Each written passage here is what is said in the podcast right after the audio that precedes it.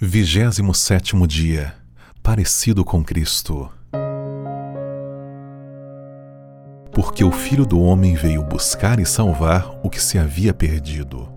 Lucas 19:10 Jesus veio para salvar pecadores. Essa foi a sua missão. Ele foi um conquistador de almas, o maior conquistador de almas que o mundo já viu. O primeiro grupo que ele escolheu para segui-lo recebeu este desafio Vinde após mim, e eu vos farei pescadores de homens. O último grupo que o seguiu até a sua ascensão recebeu este comando: Ide, fazei discípulos em todas as nações. A palavra cristão quer dizer parecido com Cristo.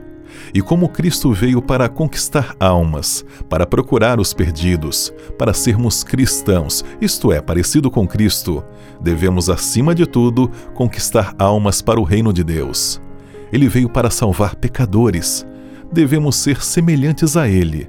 Todavia, existem milhares de cristãos professos que nunca experimentaram a alegria de deixar Cristo salvar nem sequer uma alma por seu intermédio.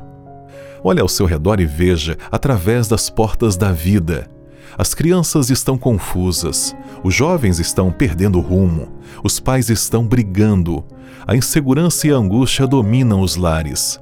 O alcoolismo e a perversão estão substituindo a estabilidade da vida familiar. Doença e enfermidade, pressão mental e um vácuo espiritual não recebem atenção.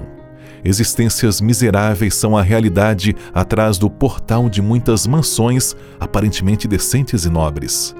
Através daquela porta está um mundo aberto de ministério para o cristão, mas milhões de membros de igreja nunca se aproximaram dela. Muitos até oram pelos pecadores para que eles sejam salvos, mas eles irão para o inferno se nós apenas oramos por eles. É preciso fazer algo além de orar. Como observou Ellen White, nós somos os instrumentos apontados por Deus para a salvação dos homens. Nossa missão é ir buscá-los. Observe que Cristo não disse aos perdidos: Ide em busca da igreja, mas disse à sua igreja: Ide por todo o mundo em busca dos perdidos.